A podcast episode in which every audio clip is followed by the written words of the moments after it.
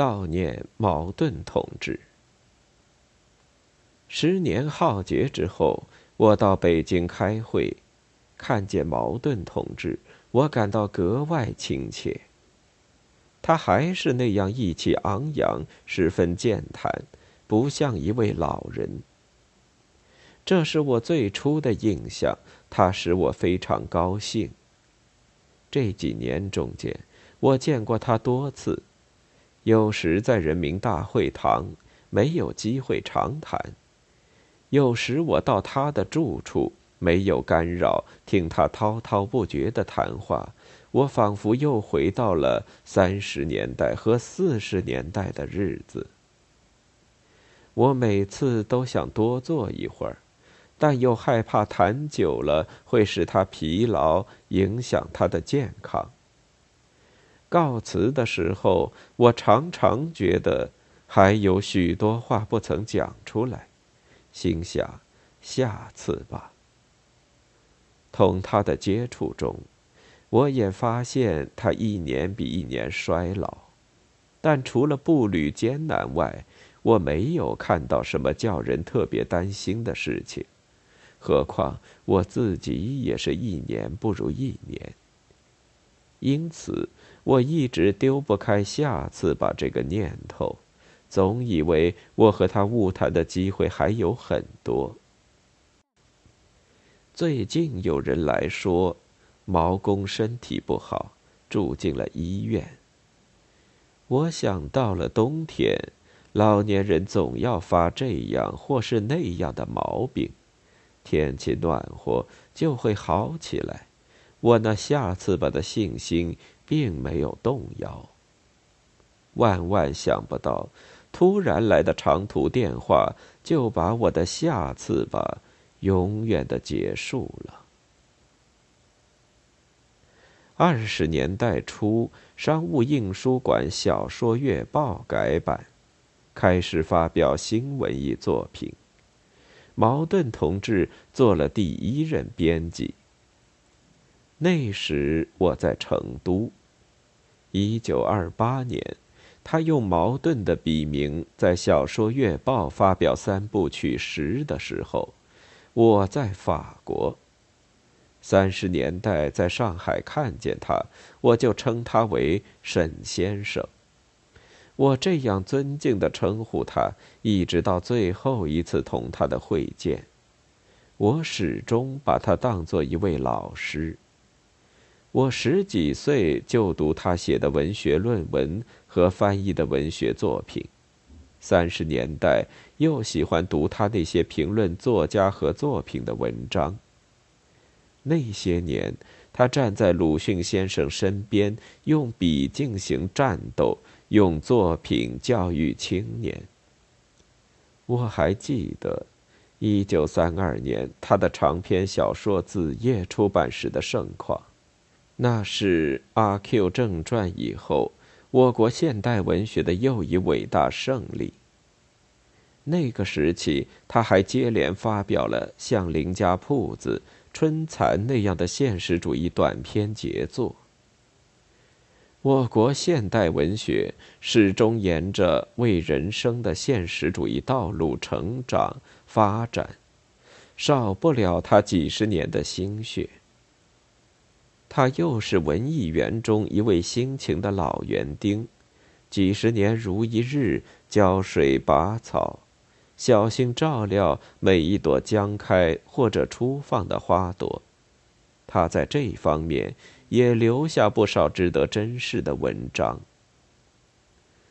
我不是艺术家，我不过借笔墨表达自己的爱憎，希望对祖国和人民能尽一点点力。由于偶然的机会，我走上文学道路，只好边走边学。几十年中间，我从前辈作家那里学到不少作文和做人的道理，也学到一些文学知识。我还记得三十年代中在上海文学社安排的几次会晤，有时鲁迅先生和茅盾同志都在座。在没有人打扰的旅社房间里，听他们谈文学界的现状和我们前进的道路。我只是注意的听着。今天我还想念这种难得的学习机会。然而，我不是一个好学生，缺乏刻苦钻研的学习精神，因此，几十年过去了。我在文学上仍然没有多大的成就，回想起来，我总是感到惭愧，甚至一些小事自以为记得很牢，也常常不能坚持下去。一九三七年八一三抗战爆发，文艺刊物停刊。文学、中流、译文、文丛等四份杂志联合创办《呐喊周报》。我们在黎烈文家商谈，共推茅盾同志担任这份小刊物的编辑。刊物出了两期，被租界巡捕房查禁，改名《烽火》，继续出下去。我们按时把稿子送到茅盾同志家里。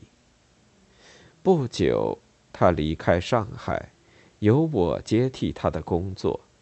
我才发现，他看过采用的每篇稿件都用红笔批改的清清楚楚，而且不让一个笔画难辨的字留下来。我过去也出过刊物，编过丛书，从未这样仔细的批稿。看到他移交的稿件。我只有钦佩。我才懂得，做编辑并不是容易的事。第二年春天，他在香港编辑《文艺阵地》，刊物在广州印刷，他每期都要来广州看教样。他住在爱群旅社，我当时住在广州。到旅社去看他，每次都看见他一个字一个字的专心改正错字。我自己有过长期校对的经验，可是我校过的书刊中仍然保留了不少错字。记得我在四十年代后期编了一种丛书，收的有一本萧乾的作品，大概是。创作四世吧。书印出后，报纸上刊载评论赞扬他，最后却来了一句：“书是好书，可惜错字太多。”我每想起自己的粗心草率、内疚之后，眼前就出现茅盾同志在广州爱群旅社看教样的情景。和他用红笔批改过的稿件，他做任何事都是那样认真负责，一丝不苟，连最后写回忆录时也是这样。我尊他为老师，可是我跟他的距离还差得很远，看来我永远赶不上他了。但是，即使留给我的只有一年、两年的时间，我也要以他为学习的榜样。人到暮年，对生死的看法不像过去那样明白敏锐，同亲友分别也不像壮年人那样痛苦，因为心想我就要跟上来了。但是得到矛盾同志的噩耗，我十分悲痛，眼泪流在肚里，只有我自己知道。我们浪费了多少时间呢？现在到了尽头了。他是我们那一代作家的代表和榜样，他为祖国和人民留下了不少宝贵财富他不应该有遗憾。但是我呢？我多么想拉住他让他活下去写完他所想写的一切呀。去年三月访问日本的前夕我到矛盾同志的寓所去看他。